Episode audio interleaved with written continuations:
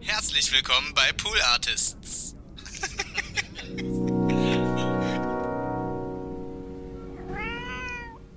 Du hast immer ein ganz bezauberndes Kölsch in SketchUp gesprochen. ja, das stimmt. Ich weiß ja nicht, ob ich das noch kann, wenn ich mich anstrenge. Ich komme aus dem Kölner Raum, deswegen ah. habe ich mich ganz besonders gefreut. Dazu. Ja, dann können wir ja die Sendung jetzt, ich werde mich bemühen.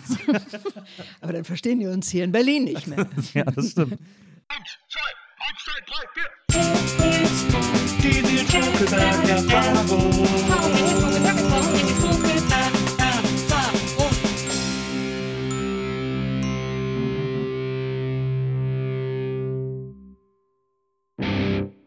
Hallo, liebe ZuhörerInnen der Nils Bokeberg-Erfahrung. Herzlich willkommen zu einer neuen Folge der NBE und heute bin ich extrem aufgeregt, denn ich habe einen Gast, die mich schon äh, begleitet, seit ich Fernsehen gucken darf, sozusagen.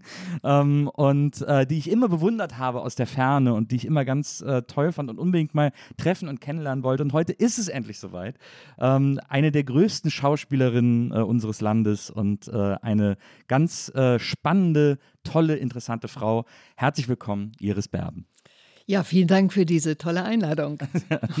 ich freue mich total, dass du da bist. Ähm, und äh, ja, also ich bin äh, wirklich auch so mit Sachen, die du gemacht hast, aufgewachsen, habe ich so das Gefühl. Ähm, also bei mir hat es so angefangen mit SketchUp. Ja. Äh, ich weiß noch, als das damals im Fernsehen startete, ähm, da waren wir wahnsinnig aufgeregt, weil das so eine Vorabend-Sketch-Show war mit dir und Dieter Krebs. Und da das ist so lustig, wenn ich das heute sehe. Ich habe mir auch irgendwann mal diese SketchUp-DVD-Box geholt mit den ganzen Folgen und so. Und wenn ich das heute gucke, wenn du das heute gemacht hättest und heute äh, so eine Show gemacht hättest, dann hättest du danach wahrscheinlich einfach nur noch Comedy gemacht. Naja, die Gefahr gab es damals auch. Es war übrigens nicht Vorabend, sondern es, das Phänomen war, die lief an einem Montagabend, ja. SketchUp, um 22 Uhr. Ah ja, ah, nach den Tagesthemen noch.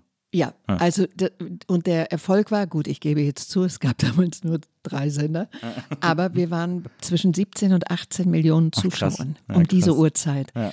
Und damit haben die selber nicht gerechnet gehabt. Aber du hast natürlich recht, äh, die Gefahr war aber damals auch schon da. Ja. Äh, dieses Vereinnahmen, dass du auf einer Schiene sehr erfolgreich bist und man dich gerne da dann weiterhin die nächsten 400 Jahre gerne sehen möchte. Die Gefahr gibt es äh, tatsächlich, die hat es immer gegeben. Und das war auch deshalb für mich so ein harter Bruch, dann danach wirklich erstmal überhaupt keine Comedy, überhaupt ähm, nichts Humoriges mehr zu machen. Ja. Ähm, weil ich war auch zu neugierig. Ne? Ich wollte ja. gucken, was geht denn noch und wo kommt man noch hin und welche Türen öffnen sich oder welche trete ich ein oder. aber aber gab es nie so die, gab es nicht so die Versuchung, quasi das weiterzumachen und das noch weiter auszubauen und so? Naja, die Versuchung gab es schon, weil wir hatten ja auch, wir haben, Dieter, Dieter ist auch so ein, ah, so ein toller Kampfkumpane gewesen. Ja. Der, ein kluger, ein, ein menschlicher, ein äh, immer sehr vorbereiteter wahnsinnig komischer, cholerischer, ähm, fordernder, mh, mm, politischer ja. Kopf war er. Und die, die, dieser Erfolg, der da war, der war auf der einen Seite, glaube ich, ähm, dadurch zu erklären, dass Dieter und ich, wir hatten beide schon, sagen wir mal, man kannte uns schon. Wir hatten schon ja. einen Namen. Mhm man, man hat etwas mit uns verbunden, mit unserem Aussehen. Mhm. Und wenn du dann in diese unterschiedlichen Figuren schlüpfst, ja. dann ist das schon mal die halbe Miete gewesen. Ja. Ähm, dann kam dazu, dass wir uns äh, vertraglich ähm, ähm, das Recht genommen haben, äh, mitzubestimmen, welche Sketche wir machen wollten. Ja. Wir wollten natürlich weit gehen auch. Ja äh, wir haben ja auch nichts ausgelassen. Es ist die Kirche, die Politik, ja. die Bundeswehr, die Ärzte, die Hausfrauen. Es ist ja jeder dran gewesen, ja. der kleine Tierfreund und äh, wer auch immer. Ähm, bis wir gemerkt haben, da hat man uns schon auch ein bisschen beschissen, weil die haben uns aus der großen Auswahl, die viele Leute, die dafür geschrieben haben und übrigens auch ähm, einfach eingesendet haben. Es, jeder hat da ja irgendwie auch gedacht, mm, mm, ich habe eine wahnsinnig gute Geschichte, vielleicht könnt ihr die spielen. Ja. Ähm, da als wir rausbekommen haben, dass man das auch ein bisschen selektiert hat vorher schon, wo es ihnen zu politisch wurde, ja. wo es zu hart gegen die Kirche geht, Bayern, ne, ist ja. er ja ganz schnell vorneweg gewesen und Bayerischer Rundfunk sowieso in der ja. Zeit damals. Und da haben wir uns beide hingesetzt, Dieter und ich, mit dem Regisseur zusammen, mit dem Uli Stark und haben gesagt, wir steigen aus. Also wir sind wirklich am Höhepunkt dieser krass. Geschichte ausgestiegen. Ähm, wir hätten das vom Sender aus sicherlich noch, weiß ich jetzt nicht, ob Jahre, ja. aber ich meine, wir waren für die ein Garant einfach. Ja.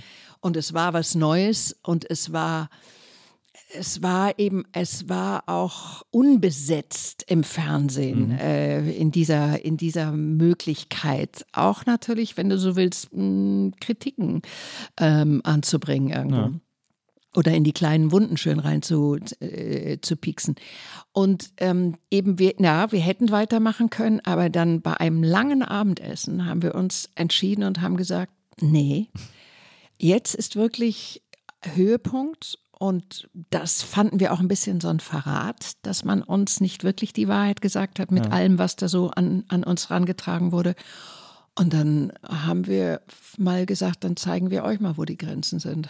Aber das ist ja, das ist ja in dem, äh, zu dem Zeitpunkt, also wie du hast ja mhm. gesagt, ihr hattet, man kannte euch schon, ihr hattet schon Karrieren, ja. äh, die irgendwie auch schon liefen, aber trotzdem zu so einem Zeitpunkt, also wenn es quasi auf dem Höhepunkt des Erfolgs ist, zu sagen, äh, fuck off. Ja, fuck off schon war schon, das, ähm, also das hört sich jetzt so cool an. Das ja. waren schon lange Überlegungen. Wir ja, haben da schon gesessen und, aber es hat was rumort. Hm. Und ich glaube manchmal, es liegt so ein bisschen auch es war so eine Generation, sowohl der Uli Stark, der die Regie geführt hat, als eben auch Dieter.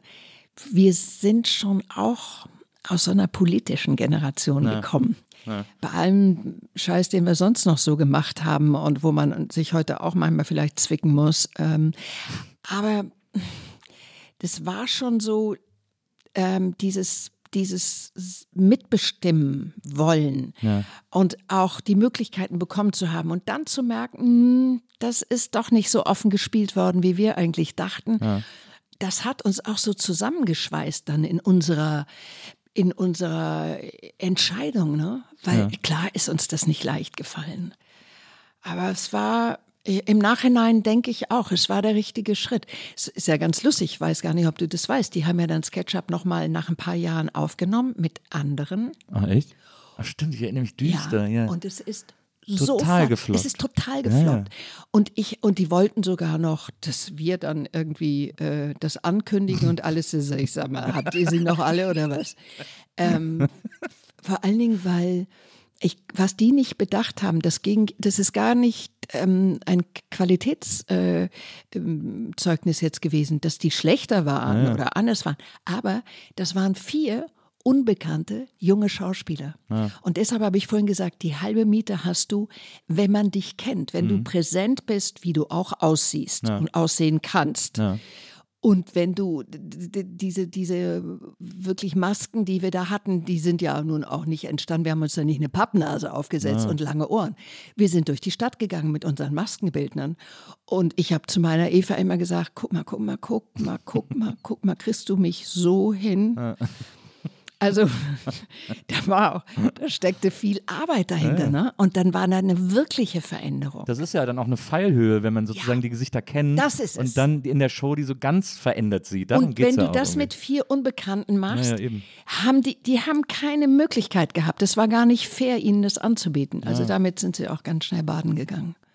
Ja, äh, aber ich, äh, ich fand auch dein, du hast immer ein ganz bezauberndes Kölsch in SketchUp gesprochen. ja, das stimmt. Ich weiß ja nicht, ob ich das noch kann, wenn ich mich anstrenge. Ich komme aus dem Kölner Raum, das ist ah. immer ganz besonders gefreut dazu. Ja, dann kann man ja die Sendung jetzt, ich werde mich bemühen. aber dann verstehen die uns hier in Berlin nicht mehr. ja, das stimmt. Ähm, aber wir können auch von, es ist ja interessant, dass du jetzt auch gesagt hast, dass, dass ihr sehr, sehr politisch wart. Ich habe mal irgendwo äh, die schöne Bezeichnung über dich gelesen, Schauspielerin mit 68er Hintergrund. Ähm, Du bist ja, äh, du bist in Detmold geboren. Ja. Übrigens, äh, da kommen ja auch Frank-Walter Steinmeier ist da auch geboren. Und Wotan Wilke Möhring ist auch in Detmold Mhm. Äh, geboren. nachdem wir uns alle kennen, Ja. weiß ich das. also alles- Detmold es gibt so einen verbindet. Detmolder Stammtisch Ja, es gibt einfach, in ja, es gibt den Detmold. Das wäre überhaupt mal eine Idee. Ja.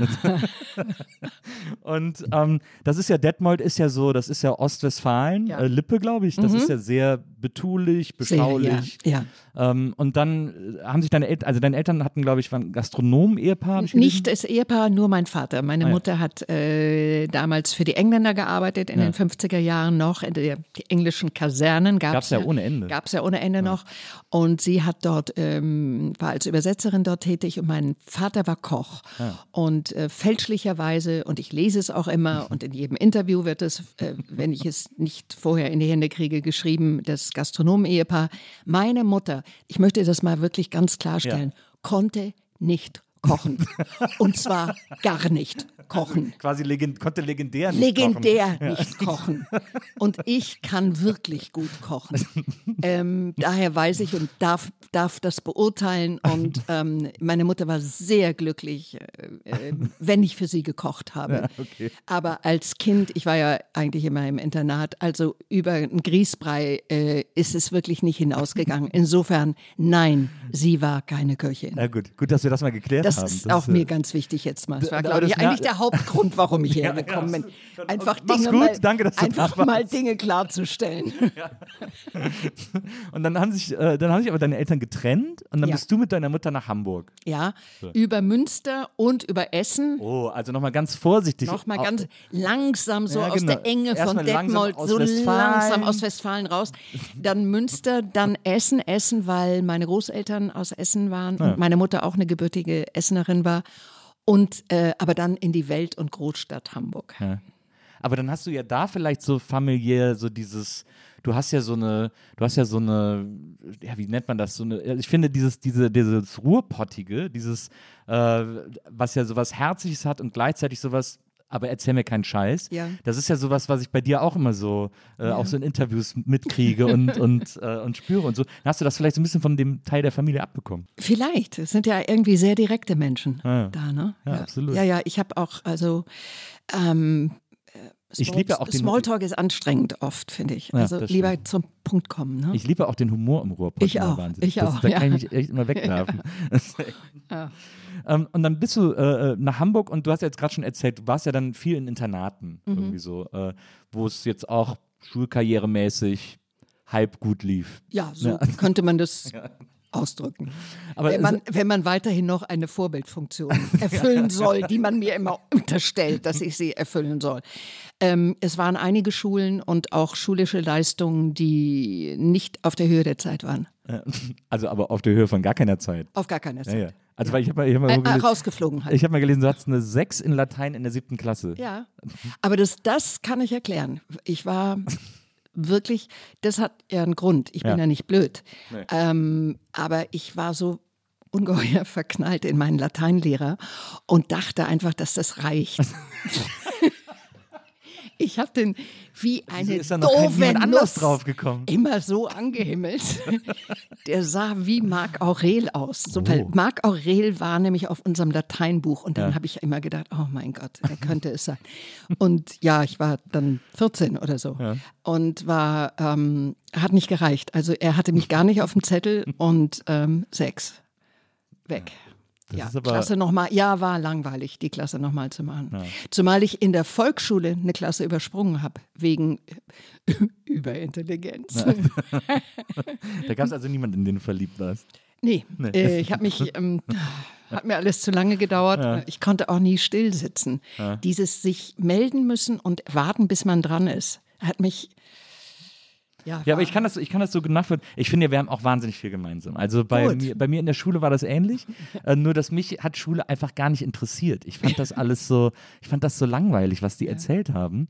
Und ich wollte lieber irgendwie das Leben genießen oder, äh, oder, oder irgendwie mich mit meinen, mit, meinen, mit meinen Mitschülern austauschen und so, aber nicht irgendwie binomische Formeln lernen. Ja, so. da sind wir, aber das ist dann eine Generationsfrage zwischen uns. Sagen wir mal, ich bin ja so ein paar Jahre wirklich älter und ich glaube mal, Also es war schon, bei mir hat es ganz viel damit zu tun gehabt, welche Lehrer da waren. Und Ja. auch da muss man wissen, dass es sind andere Zeiten gewesen. klar, ja, ja. Das ist ähm, ein, ein so autoritäres System damals in der Schule gewesen. Auch. Und die Gründe, warum ich aus Internaten und Schulen geflogen bin, na, da kriegst du einen Lachanfall heute. Also das ist, äh, das, das ist ähm, sicher die erste Unterrichtsstunde, was du als Lehrer aushalten musst. Und ähm, das sind andere Zeiten gewesen. Und ich habe eigentlich, ich fand schon so, ich war immer neugierig, aber es war ganz wichtig, was ich für einen Lehrer habe. Ich hatte einen Deutschlehrer und ähm, ich stand vorher immer so drei in Deutsch. Und wenn, als ich den dann bekam, war ich drei, vier, fünf Jahre mit einer Eins. Ja. Der hat mir einfach das Verhältnis zu Sprache, zu Literatur, der hat mich so gef gefördert und gefordert. Ja. Und dann gibt es eben Lehrer, mit denen konnte man irgendwie nicht, nicht zurechtkommen. Ne? Aber es war noch nicht so dieses, auch dieses Freiheitsgefühl, von dem du auch erzählst. Ich habe mich eher gelangweilt. Ich glaube, ich hätte mich gar nicht getraut, mich zu langweilen in der Zeit. Ja. Ja, verstehe. Das war noch so eine, ne? Du hattest, du warst in so einem anderen Korsett drin. Aber, es, aber das, ich meine, ich kenne das auch. Ich hatte auch, ich habe auch zwei, dreimal in meinem, in meiner Schulkarriere äh, äh, Lehrer getroffen, die äh, irgendwas in mir gesehen haben und mich deswegen auch inspiriert haben. Ja, und deswegen auch irgendwie, richtig. also ich kann mich an meine Grundschullehrerin in der dritten, vierten Klasse erinnern, die ich gefragt habe, ob wir eine Theatergruppe oder ob es eine Theatergruppe gibt, weil sie die früher geleitet hat. Und dann hat sie nur wegen mir die wieder gestartet, weil sie gesehen hat, dass ich das, also weil sie mir irgendwie. Talent gesehen hat Ja, oder das ja. oder das irgendwie so unterstützen wollte und Ja. so.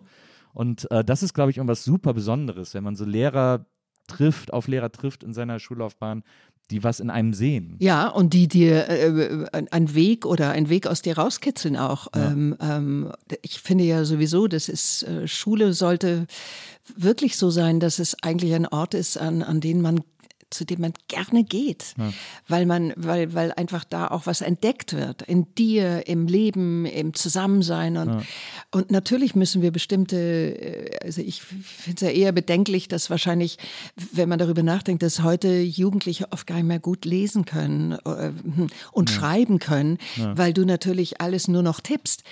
Ja, dann denke ich auch, oh, ist so ein paar Regeln wäre so schön, wenn die durchgehalten würden.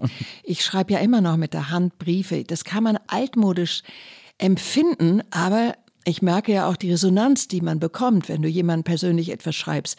Menschen fühlen sich auf eine andere Weise wertgeschätzt, wenn du das machst.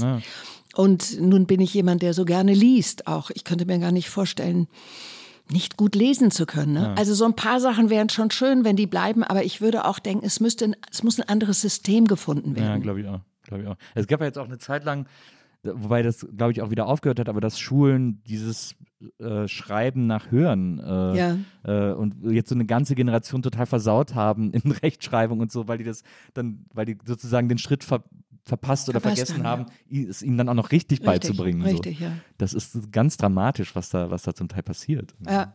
Aber auch, aber auch super seltsam. Also ich, meine, meine Tochter ist jetzt 20, also ich habe jetzt auch noch vor gar nicht vielen Jahren mich mit diesen ganzen Schulthematik rumplagen müssen, irgendwie als Vater. Und da denkt man, also es ist, ich finde, da, in diesem ganzen System gibt es ganz viele Fehler, auch heute noch. Absolut, also finde ich auch, ja. ich finde auch, dass, und also es gibt auch, was ich sehr vermisst habe, wo ich manchmal wirklich so verrückt geworden bin, ist, dass es keine, was ich, was, was ich nicht mehr gefunden habe, ist so eine Art Elternsolidarität oder Klassensolidarität. Also sozusagen, ja, das ist jetzt vielleicht für mein Kind nicht das Beste, aber es wäre das Beste für die Klasse. Aber das ist im Moment, glaube ich, auch, ähm, das hat viel mit unserem Leben zu tun. Ja, na klar. Auch diese, diese, diese, diese Arroganz der, des Egoismus, Mhm. dass Leute eigentlich, ähm, also sie überfordern ihre Kinder, sie überfordern, was du auch sagst, aber auch die Eltern, weil sie wollen, dass eigentlich auf ihr Kind Rücksicht genommen wird. Ja, und ist, das macht unsere Gesellschaft, ja, das merken wir ja auch. Was bedeutet eigentlich eine Zusammengehörigkeit? Was bedeutet eigentlich gemeinsam Genau. irgendetwas auch zu entdecken, entwickeln und jemanden übrigens auch mitzuziehen, der nicht so weit da vorne ist. Ne? Das, ähm, da sind wir, haben wir uns ja total in eine andere Richtung entwickelt. Ja.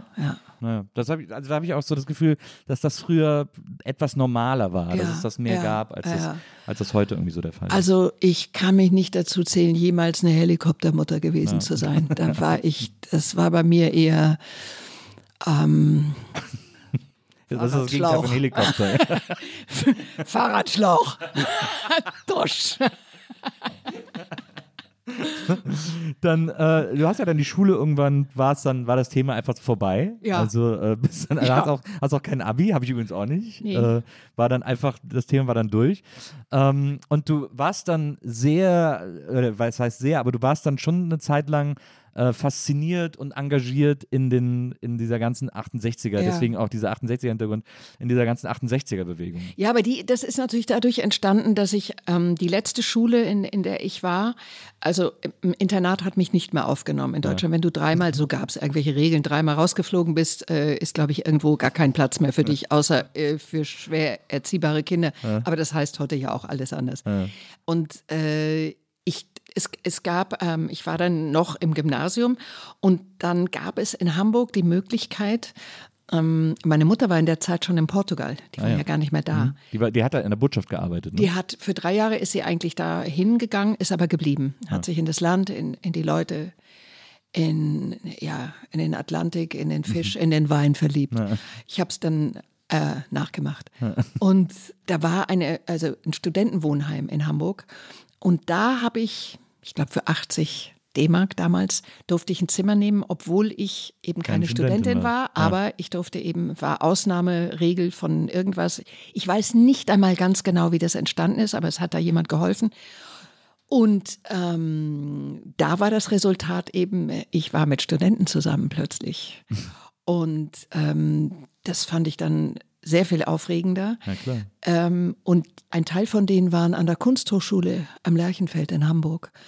Und ähm, der letzte Rausschmiss dann auch aus der Schule ist dadurch passiert, dass ich da mal mit wollte, weil die hatten ein großes Faschingsfest. Das war berühmt, dieses Lerchenfeld ähm, Faschingsfest. Und ich habe dann als sogenanntes Go-Go-Girl zu Aretha Franklin Respect im Hintergrund getanzt auf diesem Faschingsfest, ähm, hatte mir selber eine Entschuldigung geschrieben, dass ich leider krank bin und nicht kommen könnte in die Schule. Aber einer oder zwei Lehrer dieser Schule waren auf diesem Faschingsfest. ja, das war auch dann Relativ erledigt. schlecht gelaufen. Ja, ganz Ja. schlecht gelaufen. Aber vielleicht auch gut gelaufen. Ich weiß es nicht. Ähm, hab lange darunter ja, es hat mir, das hat mich gewurmt, ne? Dieses Das nicht, Abi? Nee, das Abi nicht zu haben Mich und, auch. und immer so, ich war immer in so einer Verteidigungshaltung. Ich habe immer gedacht, oh Gott, ja, die denken einfach, du bist zu doof, um das Abi zu machen. Und ähm, das hat mich schon gewurmt, muss ich sagen. Das, ich war auch immer so, dass ich gesagt habe, nee, das mache ich irgendwie noch, das hole ich nach, das, das wird mir gelingen. Das, aber dann ist der Strudel des Lebens, hat mich so gezogen. dann erstmal die Jahre in Hamburg und dann wirklich auch Lerchenfeld und wirklich an allen Demos teilgenommen und äh, wirklich ähm, mit den Wasserwerfern erstmal die Straße runter. Ähm, das, das war dann einfach eine neue Welt, die sich mir auch eröffnet hat. Und gerade eben, was ich vorhin meinte, so in den Internaten, die wirklich ein ganz anderes Korsett waren, als man sich das heute vorstellen kann.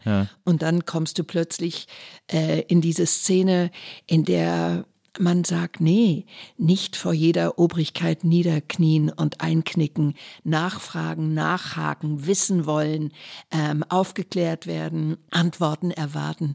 Ähm, das war neu für mich. Wir durften keine Fragen stellen. Wir sollten gehorchen. Ja, ja.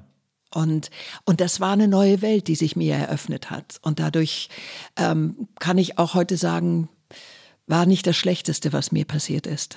Weil hat mich sicherlich für meine, naja, für meine Haltung oder für mein, meine Lebenssuche und für die Lebensmelodie, die ich haben wollte, hat mich das geprägt. Ja. Das ist ja auch etwas, was sich sehr äh, äh, durchzieht wie ein roter Faden, diese, diese Obrigkeits, äh, wie soll man es sagen, äh, sagen wir mal, die obrigkeitskritische Einstellung Ja. von dir. Ja. Ja. Um das mal vorsichtig zu formulieren. Äh, Du Ja. hast auch mal irgendwo erzählt, du wärst äh, mehrere Male vor Gericht gestanden wegen so einer wegen so Obrigkeitsbeleidigung. Ja, Beamtenbeleidigung. Ja. Auch jetzt, mein, das, mein, das ganze. Kartenhaus fällt jetzt gerade zusammen mit diesem Vorbild. Aber ich- mein Reden, ich sage es immer, ich- Kinder, ich lasst es. Ich bin kein Vorbild. Ja, Beamtenbeleidigung und Fahren ohne Führerschein und all diese ganzen Nummern. Ähm, Prüfung machen fand ich auch irgendwie immer. Also letztlich habe ich Schiss davor gehabt, dass ich die Prüfung nicht bestehe. Und dann habe ich gedacht, dann mach sie gar nicht erst, weil Eigentlich- du eigentlich kannst schlauer es dir ja Gedanke. auch anders, äh, ne? learning by doing und learning by seeing und Learning by Zuhören und äh, mitmachen. Hat ganz gut geklappt. Wir haben ja auch Ingwer, äh, äh, Wenzel hat ja auch Ingwerwasser gemacht, weil du gerne Ingwerwasser haben Ich wollte nur, das kann ich nehmen, gell, Ja, ja, was hier klar, steht, ja, ja. ja. Ähm, Ich habe nämlich heute einen Redetag. ah ja, mehrere äh, äh, Interviews und so. Ja, gar nicht mal Interviews, aber erzähle ich nachher mal. Aber ich bin heute so in so einem Fluss. Ja, ja, aber das ist was ganz anderes hier.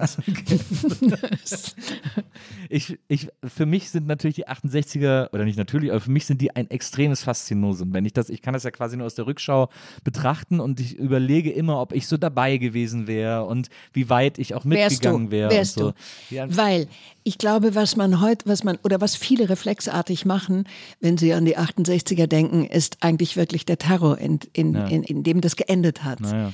Aber wenn man aus der Zeit spricht, 67, 68, was in, was in Paris losging, was, ja, was eigentlich weltweit losging, ähm, dieses, dieses Ausbrechen wollen aus einer Welt oder auch aus einer Gesellschaftsform, äh, die mit ihren Moralvorstellungen einen Rahmen geben wollten, von dem man aber wusste, äh, ein Großteil hat nach diesen Moralvorstellungen auch gar Hier nicht gelebt verloren, und ja. nicht gehandelt.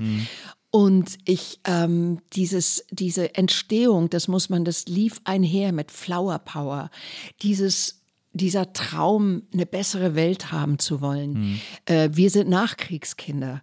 Also man weiß eben einfach, man ist in einem, in den 50er Jahren bin ich groß geworden. Das ist ein anderes Großwerden. Du, die Großeltern, die aus der Zeit erzählt haben, du, selbst die, die Straßen, wie sie waren, selbst die, die, das ist ja nicht ein- eine, eine, eine Welt, die schon fertig war hinter uns.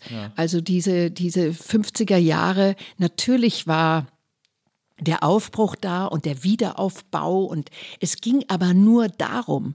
Es ging nicht darum, mal darüber zu reden, was ist Was da war? eigentlich passiert. Wurde so ganz, wurde einfach alles wo- unter Teppich gekehrt. Es wurde nicht, es war wirklich eine Sprachlosigkeit. Hm. Ich, ich versuche ja auch immer zu erklären, wenn ich mit, mit ähm, jungen äh, Menschen oder in Schulen Lesungen habe, dass ich sage, ich habe im Geschichtsunterricht das Dritte Reich nicht besprochen. Na krass. Das war nicht Existenz. Ich habe Lehrer gehabt, die aus der Nazi-Zeit kamen. Das hast du auch gemerkt. Und ähm, dass da etwas entstanden ist, deshalb sage ich doch, du hättest mitgemacht, weil das war erstmal der ganz naive Traum und die Vorstellung, eine andere Welt äh, zu möglich. Mhm. kreieren. Und die wollten wir machen. Kein Krieg. Offen sein, frei sein.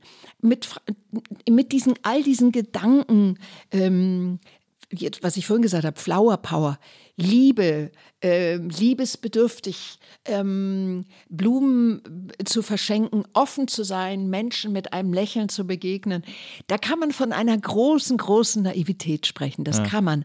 Aber wenn man es in die Zeit zurückversetzt, in den Kontext der Zeit, ist es etwas, was eigentlich ein ganz, ganz schöner Gedanke war und eine schöne, eine schöne Vision, die wir hatten.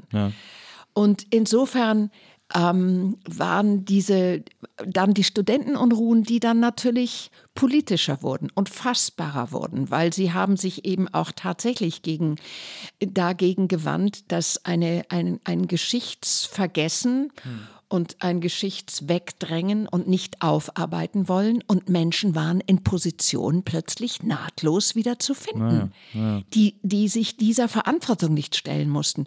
Und dadurch ist sehr, sehr vieles entstanden. Dass es weitergerollt ist, ja, das ist ein Lauf, der, der so bedauerlich ist und so traurig ist, was da passiert ist. Aber man kann es auch nicht wieder nur, man, man müsste ein, man, ganze Sendungen sind darüber gemacht klar. worden und kann man damit füllen, was passiert ist auch und wie etwas dann auch gewachsen und entstanden ist. Das bedeutet nicht, dass ich in irgendeine Form dieses, dieser Gewalt ähm, entschuldige. Nur manchmal muss man auch über Umstände etwas wissen und ähm, auch Entwicklungen versuchen zu begreifen. Und deshalb würde ich immer sagen, du hättest mitgemacht, weil die Idee zu sagen, wir wollen es besser machen, finde ich, ist ein, ist ein guter Ansatz. Ja, absolut. Da war ja quasi, ich meine, dadurch, dass du in Hamburg warst, das war ja, Hamburg und Berlin waren ja eigentlich so die zwei Städte, Mhm. Richtig. in denen äh, quasi die am aufgeladensten Ja, waren, äh, auch von Seiten Ja. der Studenten und so. Naja, wir hatten in, in Hamburg war es Springer, also es war Genau. die Springer. Das Und war der wirklich, Spiegel quasi als der und große Spiegel Gegenspieler. als der Ge Gegenspieler. Ne? Also da hattest du die, die Medien, die, die natürlich noch nicht in der, sagen wir mal auch in dieser, in dieser Vielfalt und in dieser Macht, wie es jetzt war, aber es waren diese mächtigen Player, die da waren. Nicht? Und die Feindbilder, die man eben hatte. Berlin und Hamburg waren sicherlich die, die Städte, die sich zuerst auch organisiert hatten dann Hm. über die Studenten.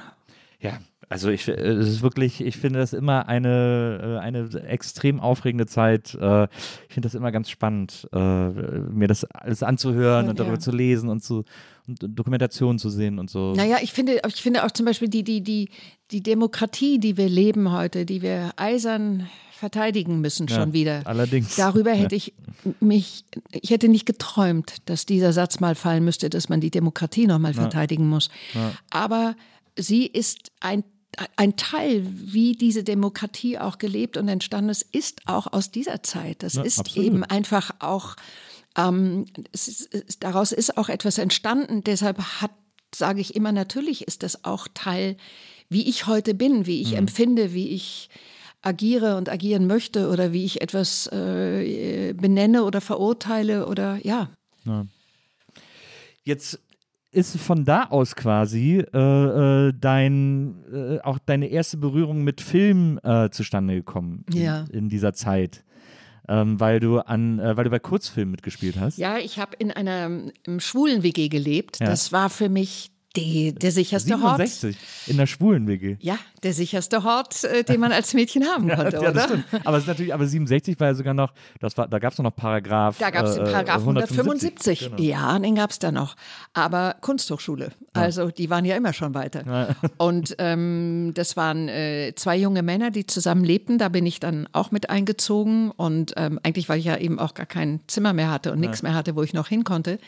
Und die habe ich auf der Kunsthochschule kennengelernt und die haben so experimentelle Filme gemacht. Jetzt war das natürlich auch die Zeit Andy Warhol in Amerika, der anfing irgendwie äh, sieben Stunden eine schlafende Frau zu filmen. Oh, das wollten wir auch machen. Also ich schlaf auch in einem Video, glaube ich, 40 Minuten. ähm, ja, es ist nicht so wahnsinnig originell, dass wir es auch gemacht haben, aber wir haben uns gesucht. Äh, Wir haben Absolut. alles gesucht. Und ich bin mit diesen beiden Jungs, habe diese Kurzfilme gemacht, die wiederum sah Uwe Nettelbeck. Uwe Nettelbeck war der wirkliche Kritiker Papst damals. Er war mir kein Begriff, aber er machte mich ausfindig, weil seine Frau ähm, an einem Film in München finanziell beteiligt war und die suchten noch eine Hauptdarstellerin. Und äh, der hatte zwei oder drei von diesen Kurzfilmen von mir gesehen. Und ähm, ich glaube, außer dass ich ein ganz attraktives Mädchen war, konnte man nicht sehr viel mehr davon. Äh, Wenn du 40 Minuten schläfst. ähm, äh, ja, tatsächlich nicht viel mehr irgendwie sehen. Also was er da in mir gesehen hat, ist Halleluja, wie schön. Also äh, damit äh, fing es an dann, ja, mit mich in seinen Wagen mitgeschwungen. Dann sind wir von Hamburg nach München. Und ähm, dann hab ich, bin ich in diese Münchner Filmszene eigentlich äh, reingekommen mit äh, äh, Klaus Lemke, den es immer noch gibt. Der ja auch immer der noch immer der- noch der Rebell ist und er mir schickt mir immer noch äh, alle paar Monate mal neues, eine neue kleine Idee und sagt, hey Baby, wir müssen mal wieder. ähm, nachdem er ein paar Jahre nicht mit mir gesprochen hat, weil ich ihm zu etabliert geworden war. Ja, das, ich habe mal gehört, dass er immer so die Straßenseite gewechselt ja, hat. er ist ich auf die andere so. Straßenseite gegangen. Aber er hat trotzdem immer erzählt, er wäre dann Entdecker gewesen. Ja. das muss man ihm dann. mich irgendwann auf LSD, glaube ich, mal gesehen. Und, und ähm, ich ähm, mag seine Geschichten und ich mag es auch manchmal, wo eine Biografie ähm, ein kleines bisschen sich jeder auch dahin rückt. Na klar, wo, na, er- absolut, bin ja. wo sie auch für ein gut, ohne dass man, es ist keine große Unwahrheit dann letztlich, oder? Aber man, macht sie sich ein kleines bisschen schöner. Na. Und es war Klaus, da ist Rudolf Thomé, auch jemand, äh, der immer noch Filme macht. Also ich bin in einer guten, sagen wir mal, in einer, ja, in einer kraftvollen Ja. Community, würde man heute sagen, äh, zum Film gekommen. Ähm, bin da ja nicht immer geblieben in Ja, ja. dieser kraftvollen Weise, habe mich ja dann auch mal ein bisschen äh, anders und ein bisschen langweiliger entwickelt, aber ähm, habe dann auch die Kurve wieder gekriegt. ich finde auch nicht unbedingt langweilig, aber es ist so, das muss ja eine wahnsinnig aufregende Zeit äh, in, in, in der Branche, also in dem oder in dem Medium-Film Ja. gewesen sein. Ja. Zu der Zeit in München, das, das müsste ja dann auch, da hat ja dann auch irgendwann Fassbinder auch angefangen. Äh, Fassbinder, wir haben, wir haben immer geflippert. Fassbinder kenne ich. Also Wirklich? es gab, ja, es gab in der Türkenstraße in München gab es einen kleinen Laden, der hieß Bungalow und außer einer Musicbox und einem Flipper standen nur ein paar Stühle und man konnte auch nur im Stehen irgendwie seine Getränke nehmen. Aber es war der absolute Hotspot von allen Filmern und allen, die irgendwas mit mit Veränderung und Film und äh, umsetzen können. Was können wir machen? Wo können wir die Leute ärgern? Wie können wir sie ärgern? Ähm, das hat da stattgefunden. Und ich kenne eben Fassbinder aus der ganz alten Zeit, auch als er dann später das Antitheater gemacht hat, eben was er übernommen hat. Aber wir haben uns da immer alle zum Flippern, weil Flippern konnte ich ganz gut. Habe ich in Hamburg gelernt, auf der Reeperbahn. Ist, warst du eigentlich viel auf dem Kiez dann auch unterwegs? Ja, klar. Ja, weil das war die Ausgehmeile. Ja, äh, klar. Aber das ist ja, aber ich meine, äh, Kiez jetzt in den 60ern, äh, 60er, 70er ist natürlich noch volle Kanne Milieu, oder? Mhm. Wirklich, das ist nicht, kann man mit heute nicht Ja. mehr. Also ich, ich will das auch jetzt nicht sagen, was war, will ich das verteidigen? Na klar, Ja, ja. will ich meine Zeit verteidigen. klar. Aber es war wirklich ähm, äh, es, eine andere Welt. Ja. aber eine, äh, in der äh, kleine Iris mit großen Augen einfach ähm, durchgeführt wurde und ähm, ich kannte dann ein paar Jungs und die hatten irgendwie immer das Gefühl, auf mich aufpassen zu müssen. Ich habe eher so ein so ein Schutzinstinkt bei den Jungs ähm, Ausgelöst. ausgelöst. Und darum bin ich da nicht verloren gegangen. Also, Glaubst du, dass sonst, dass sonst die Gefahr gegeben hätte, dass das, dass der Kiez für dich attraktiv ist? nee, für mich nicht. Ich war, ich da, also diese, auch diese ganze sexuelle Freiheit, ne, von der, die man immer propagiert hat in den 68ern, da war ich so ein Schisser. Ich glaube, da sind mir meine Jahre, die ich im Kloster verbracht habe, äh, die, die haben mich irgendwie so geprägt. Äh, das war so viel Sünde, das musste ich erstmal im Laufe der Jahre abbauen irgendwie. Äh, das ist nicht so schnell mit mir gegangen. Aber ich hatte, die Klappe war schon weit offen immer. Aber wenn es dann zur Tat hätte schreiten, konnte ich auch sehr schnell rennen. Ja, sehr gut. Sehr gut. und dann, äh, und dann, äh, dann ging es aber ja tatsächlich, also wie gesagt, dann hast du erstmal so ein bisschen, äh, hast bei Klaus in einem Film mitgespielt, äh, andere Sachen, also quasi über, über so eine künstlerische Schiene angefangen. Also so- so künstlerisch angefangen und dann aber ziemlich schnell auch zu Sergio Corbucci mit Spaghetti Western. Ja. Das ist ja auch so geil, in so eine Spaghetti toll, mit ne? Franco Nero. Franco Nero, Thomas Milian, Fernando Rey, Ja. Äh, Jack Palance.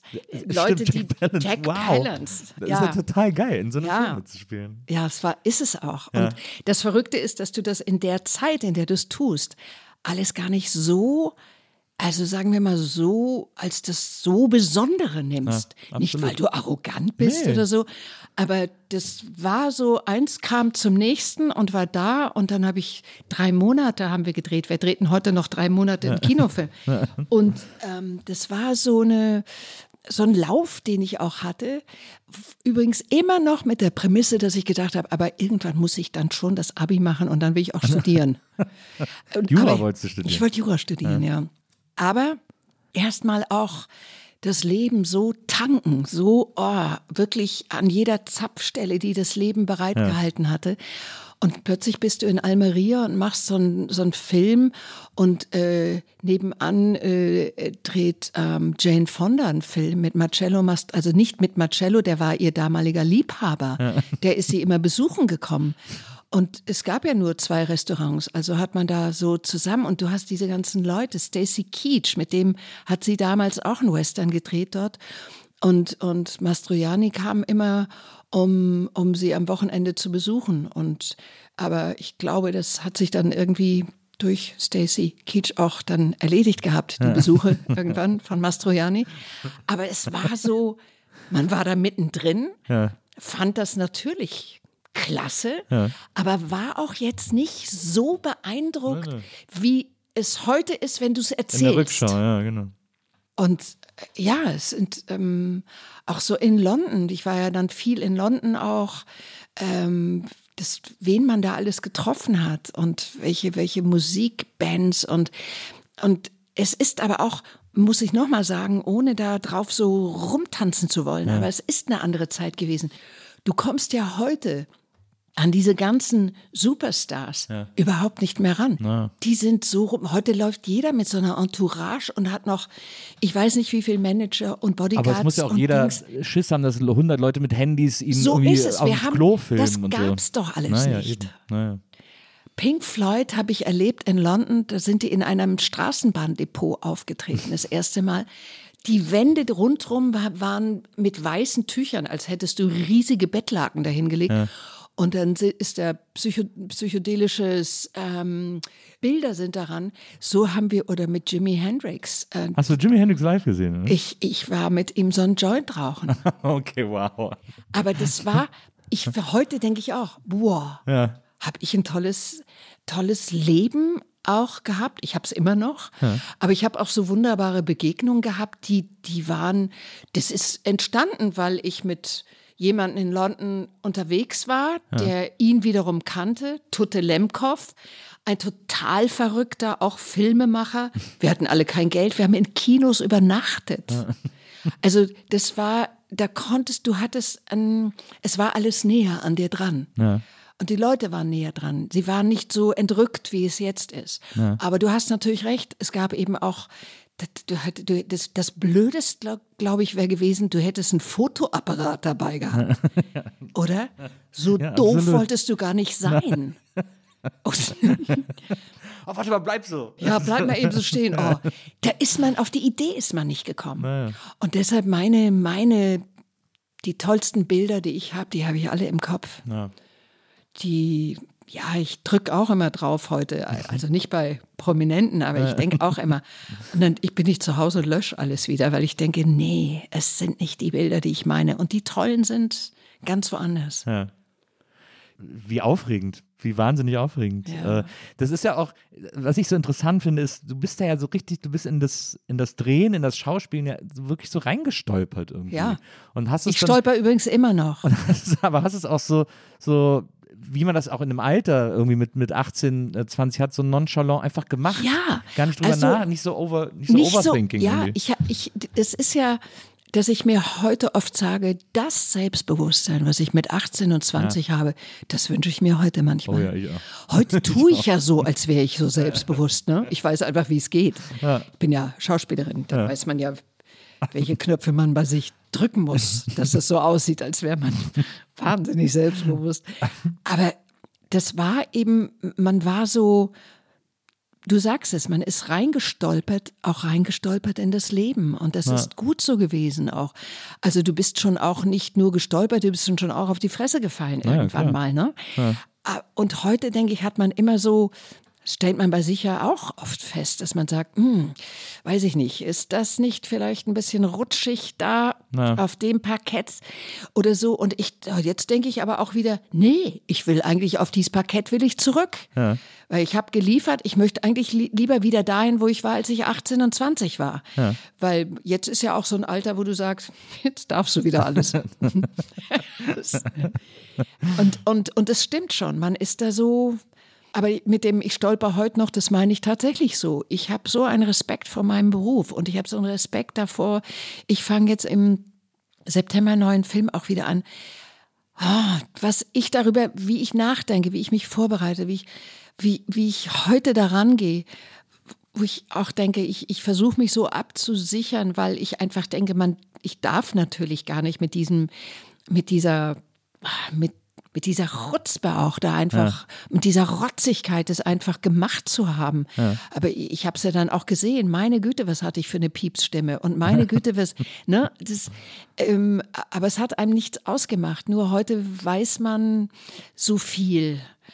Auch, auch um die Verantwortlichkeit. Und heute sind es auch, ich weiß es nicht, ob es auch alles mehr Gelder, es sind andere Gelder und ne, man, man geht anders damit um. Aber die Spielwiese war schon eine gute damals. Die wünsche ich mir schon ein bisschen mehr wieder zurück. Auch eben nicht in dieser Beobachtung ständig zu sein, sondern weil auch alles kommentiert wird. Alles wird kommentiert, was du machst. Ich bin ja nicht auf den sozialen Medien, wie du wahrscheinlich gemerkt hast. ähm, weil ich habe ja so ein bisschen deinen Podcast mir auch angeguckt und es gibt dann ja eben auch ähm, Leute, mit denen du kommuniziert hast, gerade weil man so viel weiß über die ähm, über Social Media. Ich bin dort nicht drauf. Ich, ich versuche immer so scherzhaft zu sagen, eine meiner letzten Demos stimmt nicht. Ich hatte danach genügend äh, Gründe, wieder auf eine Demo zu gehen. Aber eine meiner letzte war noch gegen die Volkszählung. Ich wollte überhaupt nichts von mir erzählen. Ich habe mir gedacht, okay, wobei du mich erwischt, ist schon schlecht genug, aber ich werde euch nicht noch Futter geben. Und so bin ich irgendwie nach wie vor. Ich weiß allerdings auch heute, wenn du heute anfängst, ähm, diesen Beruf, ich glaube, du kannst es gar nicht mehr ohne machen. Glaube ich auch. Ich glaube, es ist eine, hat ja eine ganz andere, hat einen ganz anderen Stellenwert bekommen. Und ich verteufel das nicht. Das geht nicht darum, das zu verteufeln. Ich finde ja, dass es auch sehr viel Gutes hat. Was kann man sich da organisieren? Was kann man da alles erreichen auch? Wie kann man sich da kurzschließen? Was kann man auch alles dadurch lernen? Nur, sagen wir mal, diese, für mich selber so in der Form es zu benutzen, für mich so privat. Ich denke immer, ich müsse es mal machen für die beruflichen Sachen.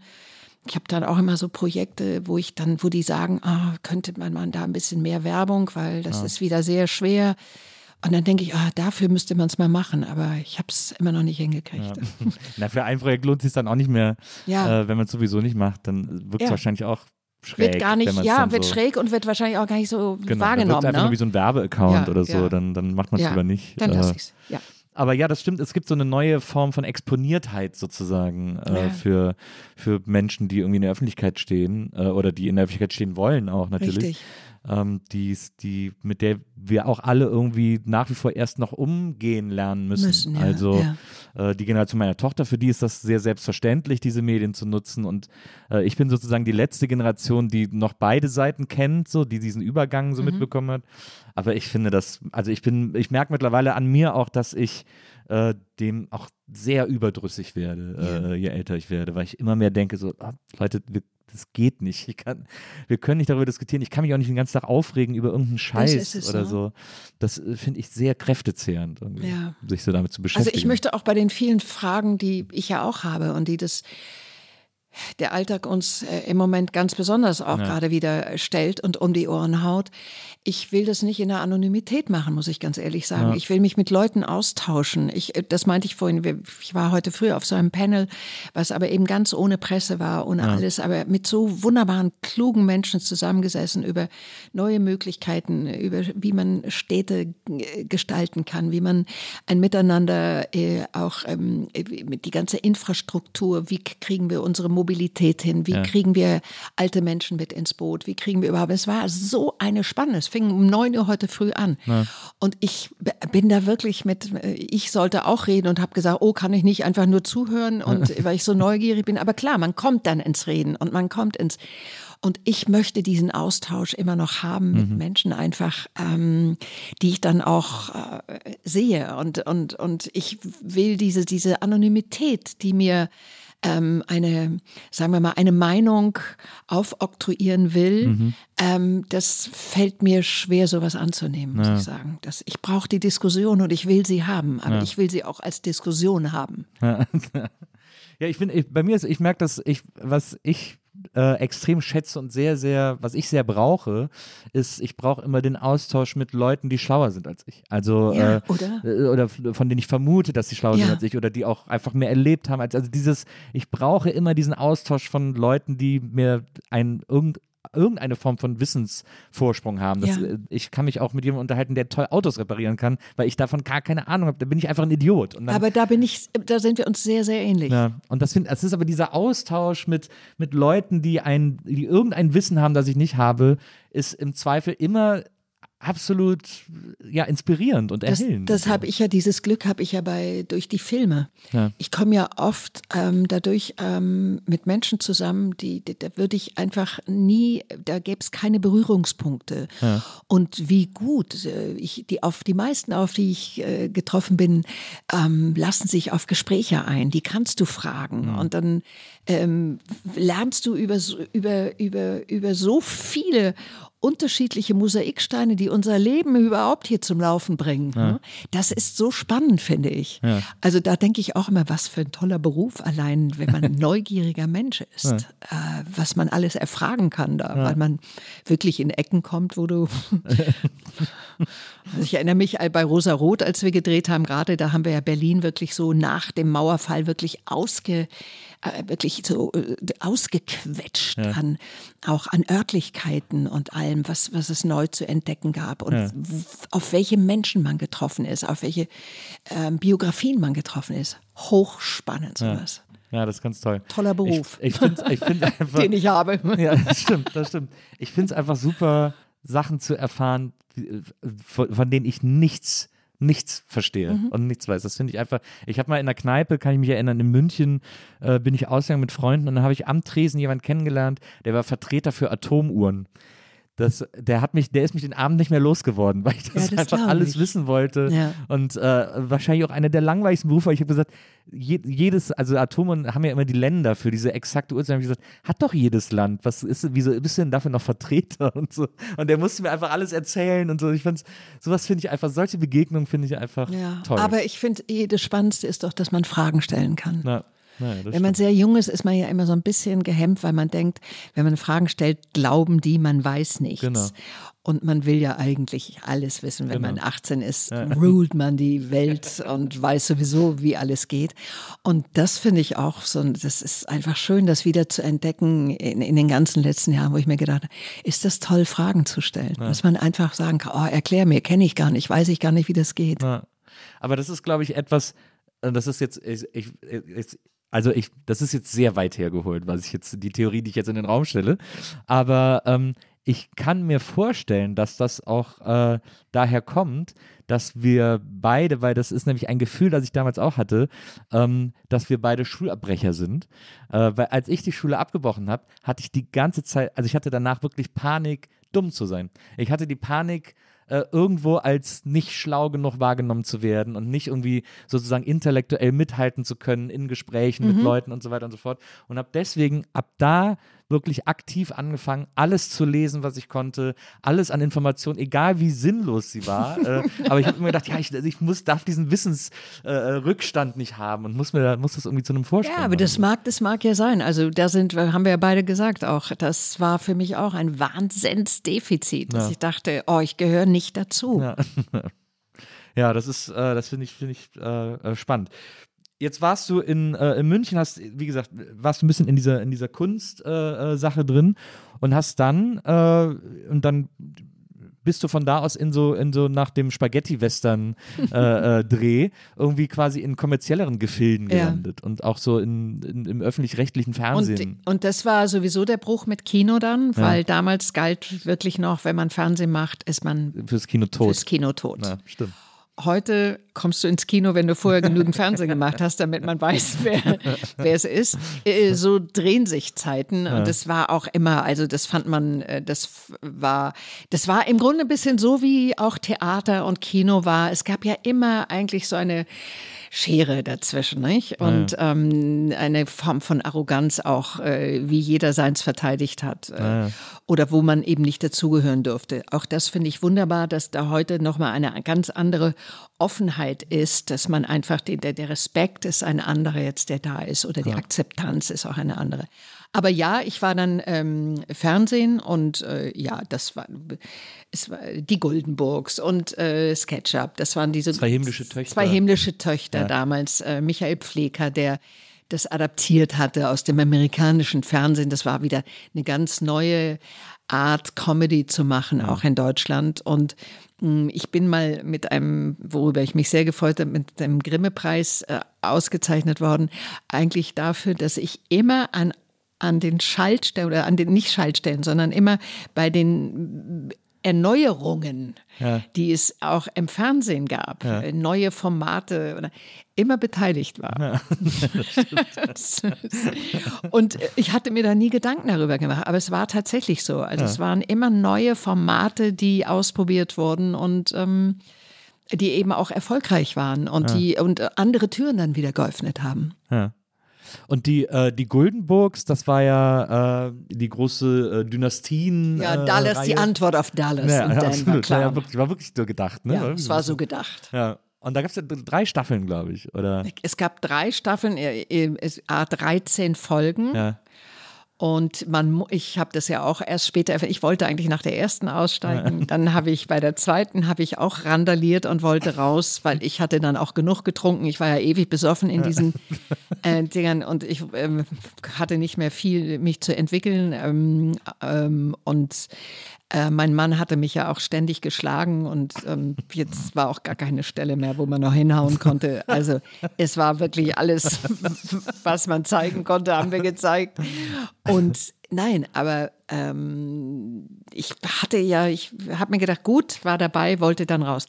Was ich aber dann erst verstanden habe, war, dass du musstest dreimal 13 Folgen haben, um international zu verkaufen. das ist ja anders heute. Heute Ja. haben wir die wunderbaren Streamings. Absolut. Äh, da kannst du auch einen Fünfteiler nehmen oder einen Vierteiler oder eben äh, 200 äh, Folgen von A Walking Dead oder was du willst.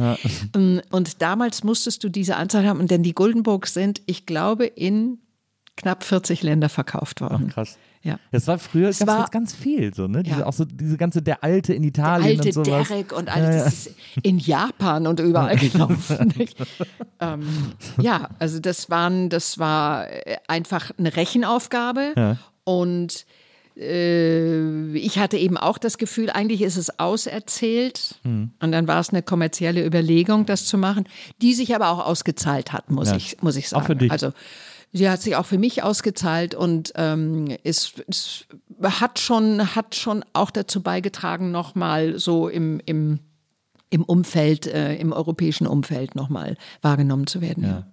Hast du denn, also äh, ich habe mal, äh, ich habe mal in einem Interview von dir gelesen, dass du, dass es mal eine Zeit gab, wo du auch tatsächlich so Ambitionen hattest und überlegt hast, irgendwie nach Hollywood zu gehen oder oder ob du es nach Hollywood schaffen kannst oder versuchen sollst oder so. Ich, das war eigentlich nicht ich, das war viel eher, ist, ist, es, sind es so die, eigentlich sind es deine Agenten, die auch damals noch, sagen wir mal, glaube ich, auch noch eine ganz andere Aufgabe hatten, die sehr persönlich war und die ähm, speziell nach ähm, dem ich mit Corbucci gedreht hatte und Corbucci auch gesagt hat, komm nach Rom, mach internationale Filme und dann überlegt man sich das natürlich. Aber dann, ich bin dann bei allem, wo ich gerne eigentlich abhebe und in der Luft fliege, bin ich dann schon auch so, so bodennah, dass ich mir gedacht habe, also ähm, das, was ich hier erreicht habe und erreichen, was heißt erreichen? Ich wollte nichts erreichen. Das ist, hört sich jetzt so an. Ich Ja, wollte nee, nichts erreichen, Ja, ja. aber weißt du, ich wollte, ich hatte Lust, Filme zu machen und ich wollte mit aufregenden Leuten arbeiten und ich wollte weiterkommen und mich weiter.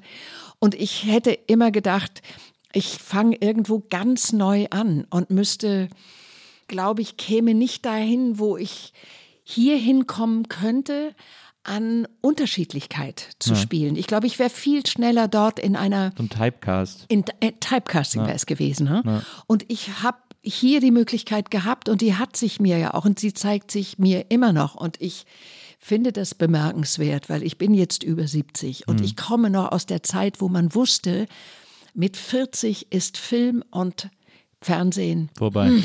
Naja. Da bist du zwar noch dabei, aber du bist nicht mehr vorneweg. Es wird nicht mehr deine Geschichte erzählt. Und das hat sich verändert. Ja, äh, die Filme, die ich mache, in, auch in den letzten Jahren, das sind die Geschichten der Figuren, Hm. die ich darstelle. Und dafür haben wir schon damals gekämpft. Wir sind auch immer noch nicht da, wo wir hinwollen. Aber wir sind schon große Schritte weitergegangen. Ähm, das, das, und da haben übrigens die Streaming ähm, Möglichkeiten, die wir jetzt haben, so episch, so anders zu erzählen. Ähm, und äh, guck dir an äh, Jane Fonda und, und Lily Tomlin, was sie Ja. äh, mit, ne? O- Oder guck dir Michael Douglas an mit Kominsky Method und solche Geschichten. Also es traut sich heute, ähm, man traut sich heute dann eben auch Leute in einem anderen Alter mit ihren eigenen Geschichten und sie haben viel zu erzählen und die können tragisch oder komisch oder skurril oder ähm, merkwürdig sein, aber äh, die, dieser Platz ist jetzt da. Ja. Und ähm, dafür bin ich natürlich, äh, das ist klasse, dass das so ist. Äh, aber das war auch nicht absehbar in der Zeit, in der ich angefangen habe. Äh, und vor allen Dingen, als dann Kino gesagt hat, nee, danke, mit dir nicht mehr, du hast gerade beim Fernsehen so einen Lauf und das passt bei uns gar nicht mehr. Ja. Aber das ist, äh, das ist ja eigentlich, das ist ja eigentlich das wirklich, äh, oder das ist ja das, das ist ja wirklich das Bemerkenswerte, dass du sozusagen alle innovativen Phasen äh, im deutschen Film aktiv als Schauspielerin miterlebt hast. Also gerade diese 60er, diesen Umbruch äh, des deutschen Kinos, äh, dann irgendwie diese, diese 80er in diesem, wo das Fernsehen plötzlich groß wurde und so Ja. explodiert ist als Medium äh, äh, und dann äh, über die 90er bis jetzt hin zu den Streamingdiensten äh, Ja. und ihren und wieder dieser ganz neuen Form des Erzählens, die überall stattfindet Ja. irgendwie. Das ist ja als Schauspielerin also quasi Nicht immer nur als, Schaus gewesen. als Schauspieler natürlich beruflich, aber eben auch als Leben. Ne? Ja. Was man alles miterlebt, wie sich die Dinge verändern. Und ähm, ich, ich habe Lust und ich merke natürlich sowieso, wir sind in einer extremen Veränderung in jeder Hinsicht. Ja. Ähm, und ich weiß auch, wie vielen Menschen Veränderung Angst macht. Und, und ich glaube, das wird unser Hauptproblem sein. Das merken wir auch, werden wir an den Wahlen merken. Das merken wir einfach immer in den Momenten, wo, wo uns Leute da, äh, wo sie offen sind äh, für alle Menschenfänger, die ihnen einfache Antworten versprechen, ähm, für komplizierte Fragen und für ein kompliz kompliziertes Leben, was es gibt. Und ich glaube, da müssen wir, da müssten wir Wege finden, wie, wie, wie ziehen wir Menschen mit, die Angst vor der Globalisierung haben, vor der Digitalisierung haben, vor jeder Veränderung haben. Und man kann es vielen Menschen nicht übel nehmen. Sie, es hat sie nie jemand an die Hand genommen. Klar. Und, und vielleicht sind sie von, von, von ihrer von ihrem Wesen her nicht Menschen, die ähm, die Veränderung lieben. Ich bin jemand, ich bin neugierig. Ich will wissen, wie es weitergeht. Wie werden wir damit fertig? Wie, was kann man alles denken? Ich, die Bücher von Yuval Harari, ich, ich bin ein Fan davon. Äh, 21 äh, Lektionen fürs 21. Jahrhundert oder äh, Homo Deus. Was sind das für Bücher, wenn man da über die Zukunft nachdenkt? Ne? Aber ich glaube, da haben wir eine fette Aufgabe zu machen, Menschen davon zu überzeugen, dass das auch bereichernd sein kann oder eigentlich nur bereichernd ist. Aber es bedeutet auch, sich zu verabschieden von Liebgewonnenem. ne? Ja, das stimmt. Jetzt, äh, du bist ja immer noch wahnsinnig äh, viel beschäftigt. Du äh, drehst äh, ohne Pause äh, die unterschiedlichsten äh, Formate, Serien, Filme und so weiter und so fort. Ähm, es gibt auch äh, äh, zum Beispiel äh, eines der jüngeren Produkte, äh, wo du mitgespielt hast, Unter Freunden stirbt man nicht. Äh, äh, auf so eine TV Now, also eine Streaming-Produktion. Ja, ja. die, die ich auch wahnsinnig charmant fand, äh, auch so mit so Kollegen wie Lauterbach und Sittler und so. Ähm, und das war ja auch wieder so ein Comedy. Das finde ich ja bei dir immer so spannend. Das war ja auch wieder so eine sehr starke Comedy, schwarze Komödie im Ja. Grunde genommen.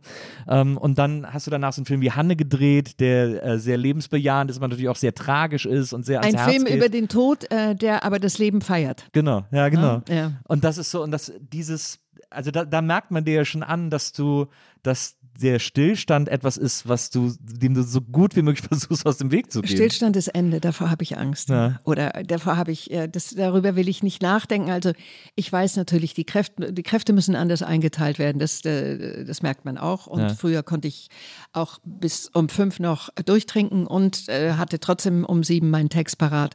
Ähm, ich merke, ich muss mich für eins entscheiden und das dann eher nacheinander machen. Und Also solange für ich beides will- noch Platz hast, ist ja gut. ja, ich will vor allen Dingen nicht auf beides verzichten.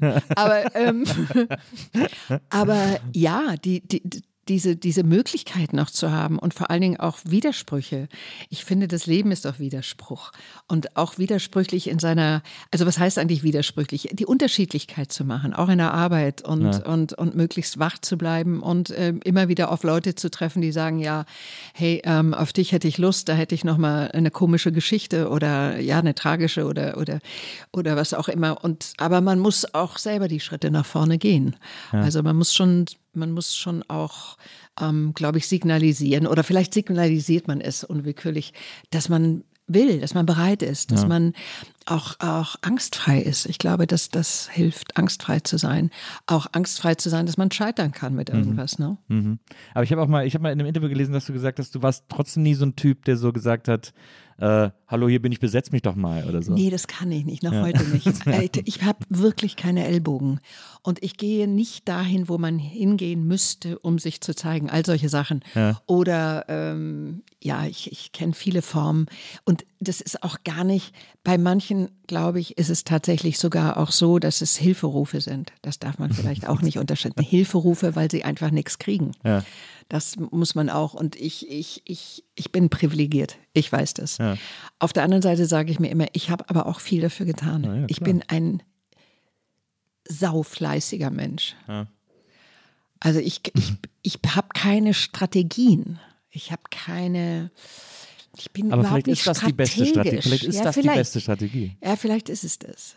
Also ich lasse gerne Dinge kommen, aber wenn sie mich dann interessieren, das ist jetzt nicht so, dass ich da wahllos bin. Ja. Die, die dann kommen und wenn es was ist, dann docke ich aber auch so an und dann bin ich wie so eine Schmeißfliege. da, dann, ja, dann habe ich auch Lust drauf. Oder, aber man will sie auch nicht wiederholen und ich habe mich oft genug wiederholt. Aber jetzt, wo die Zeit auch so kostbar wird, will ich, will ich möglichst immer wieder irgendwie ein bisschen Neuland noch betreten. Bist du denn, äh, bist du schnell von Sachen gelangweilt? Oder bist du, ja, bist du schnell von Sachen gelangweilt? Eigentlich äh, habe ich immer, ich habe diesen Satz ge gerne gesagt, ich langweile mich nicht in meinem Leben. Ja. Ich langweile mich einfach nicht. Ja. Weil ich bin auch, wenn mich dann irgendwo, wo ich einfach, sagen wir mal, abschalte äh, aus einer, äh, kann ich mich mit mir im Kopf beschäftigen. Also ich langweile Ja. mich mit mir eben einfach nicht. Ich kann ganz, weil ich, ich bin irgendwie ja jetzt so auch richtig gut mit mir befreundet und Warst du das nicht immer? Man ist, nee, nee, man sucht ja auch und, und man will äh, sich verändern oder so. Und jetzt, ich bin schon seit vielen Jahren eigentlich, wenn man mit sich befreundet ist, bedeutet das ja auch ähm, Streit. Ne? Also ich streite mich mit mir schon auch ganz gut. Äh, Hm, ist immer ganz spannend, wer davon gewinnt. ähm, aber ich habe keine Strategien. Ich ähm, ich bin offen, ich bin neugierig, ich eigentlich liebe ich Menschen. Ja. Eigentlich passiert, glaube ich, nur dieser Satz, äh, weil man ja auch immer mal so in Situationen kommt, wo man so vereinnahmt wird. Oder ne? wo das ausgenutzt wird, dass oder man wo es Menschen auch liebt. ausgenutzt ja. wird. Naja. Also das, das so geht es mir ähnlich. Ich denke immer so, äh, ich präsentiere sozusagen mein Herz Ja. äh, und ich mache so auf.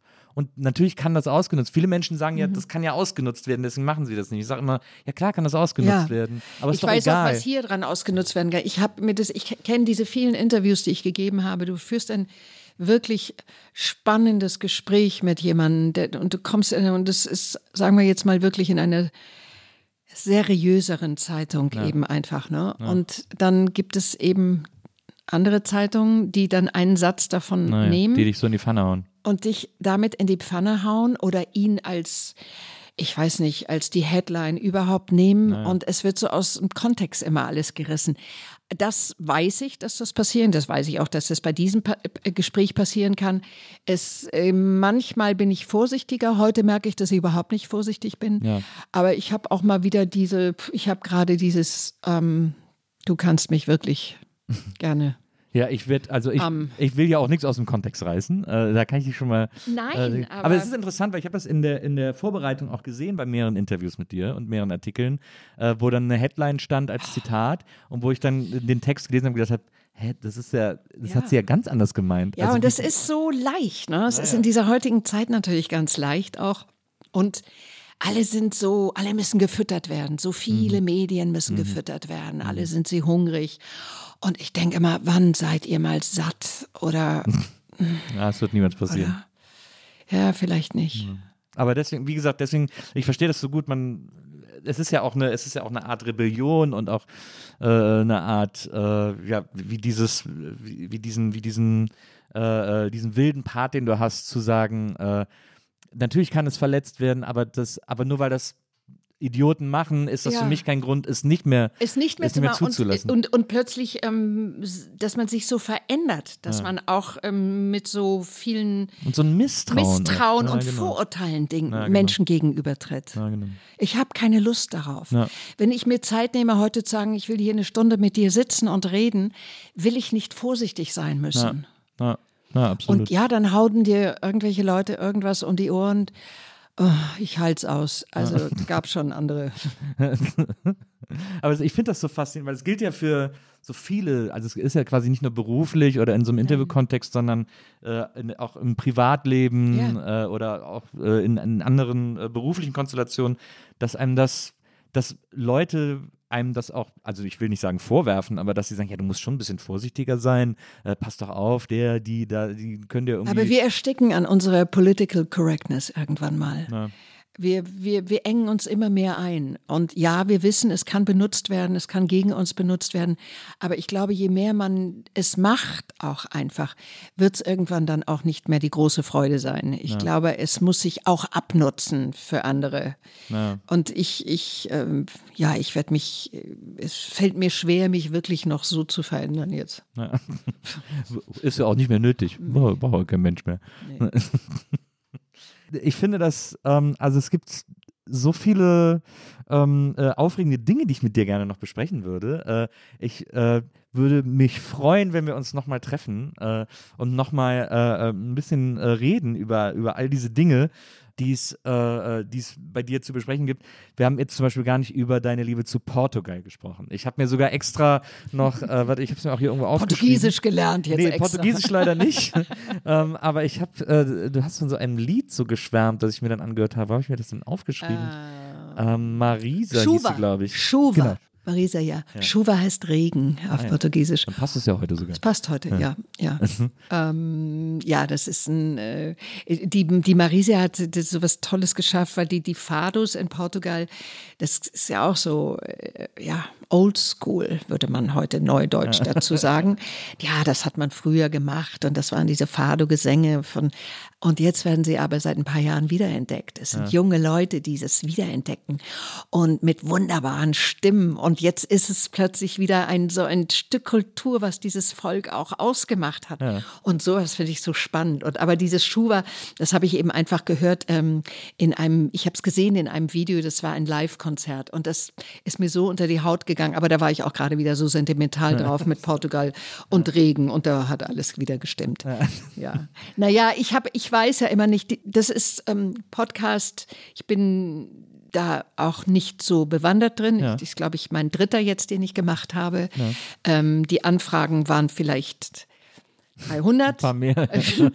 Ähm, ich denke ja auch immer, es werden Leute nicht auch schnell müde und äh, sind ermüdet von so einem Gespräch oder so. Deshalb, ich weiß ja auch gar nicht so, wie lange ich selber höre auch äh, immer mal gerne. Ich weiß es auch ähm, durch meinen Sohn zum Beispiel, wie gerne der Podcast hört. Ähm, das ist eine, eine Kunstform, finde ich, auch geworden, eine neue Entwicklung, die hochspannend ist. Sehr. ich, Die, die auch hochspannend gerade neu erst Ja, und sich, glaube ich, jetzt gerade, ja, finde ich ne? auch. Und, und viele, viele Tore öffnet auch. Und ähm, äh, ja, meine Entscheidung für dich hat auch viel mit meinen Vorgängerinnen und Vorgängern zu tun, äh, von denen ich da ja auch dachte, ah, alles spannende Leute. Ah, das ehrt Ich- mich sehr. Vielen Dank. Das geht runter wie. Öl. Hör nicht auf. Hör nicht auf.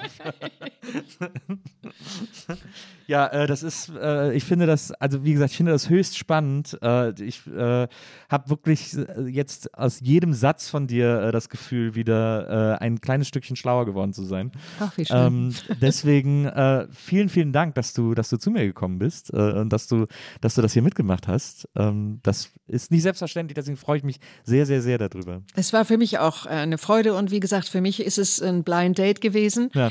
auf jemanden zu treffen, auch wenn man versucht, äh, ein paar Sachen zu googeln. Es ist was anderes. Du stehst jemandem persönlich gegenüber und ja, du hast gute Vibrations. Ja, vielen Dank. äh, und lockst aus einem wahrscheinlich wirklich alles heraus. Deshalb ist viel besser, wir machen jetzt hier Schluss, weil sonst würde ich alles erzählen. Ich muss Und aber eine, ich muss eine Frage, eine letzte Frage habe ich mir noch aufgehoben. Unbedingt. Was ich unbedingt wissen will. Äh, und da, äh, und da muss ich jetzt wirklich all meinen Charme einsetzen, um dir das, um dir das zu entlocken. Aber äh, wie fühlt es sich an, LSD zu nehmen? Ach, das, ähm, Weiß, äh, ja, bist du enttäuscht von der Frage, habe ich das Gefühl? Nee, gar nicht. ähm, ich habe in dieser Sekunde ist bei mir schon wieder Political Correctness rein, einfach in den, in den Kopf reingeschossen, weil ich gedacht habe, wie sagen, kann macht ich, es nicht nach. Macht es Ja. nicht nach. Aber das muss man ja als erstes sagen. Oder wenn, sollte man es wirklich nur in ärztlicher. Begleitung. Das gibt es ja mit, es gibt ja mittlerweile in so ärztlicher Retreats, Begleitung, ja. wo man, man so kann es mit ärztlicher Begleitung machen. Ähm, also die Reisen, die ich gemacht habe, und es waren einige, Mhm. da waren manche erweiternd und sicherlich hochspannend. Aber es gab auch wirklich erschreckende und schmerzhafte. Ähm, also es ist wirklich eine Reise, auf die man sich begibt, die etwas mit dir macht, was aber natürlich in dir vorhanden ist.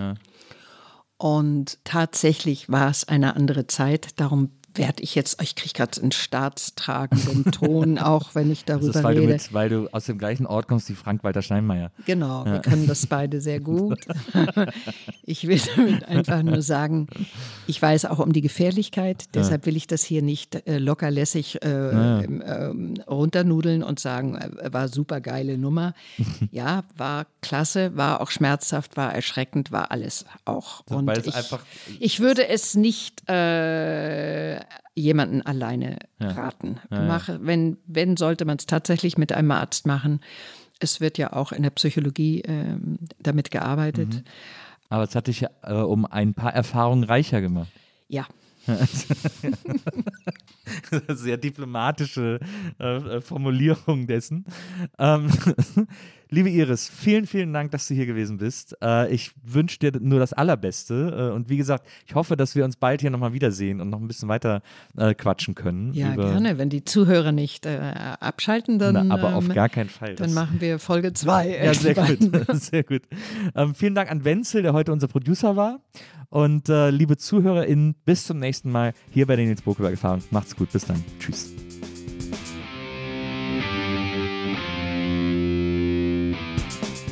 Die Nils Bokeberg Erfahrung. Von und mit Nils Bokeberg. Eine Produktion von Pool Artists. Team Wenzel Burmeier, Lisa Hertwig, Maria Lorenz Bokeberg, Frieda Morische und natürlich Nils Bokeberg.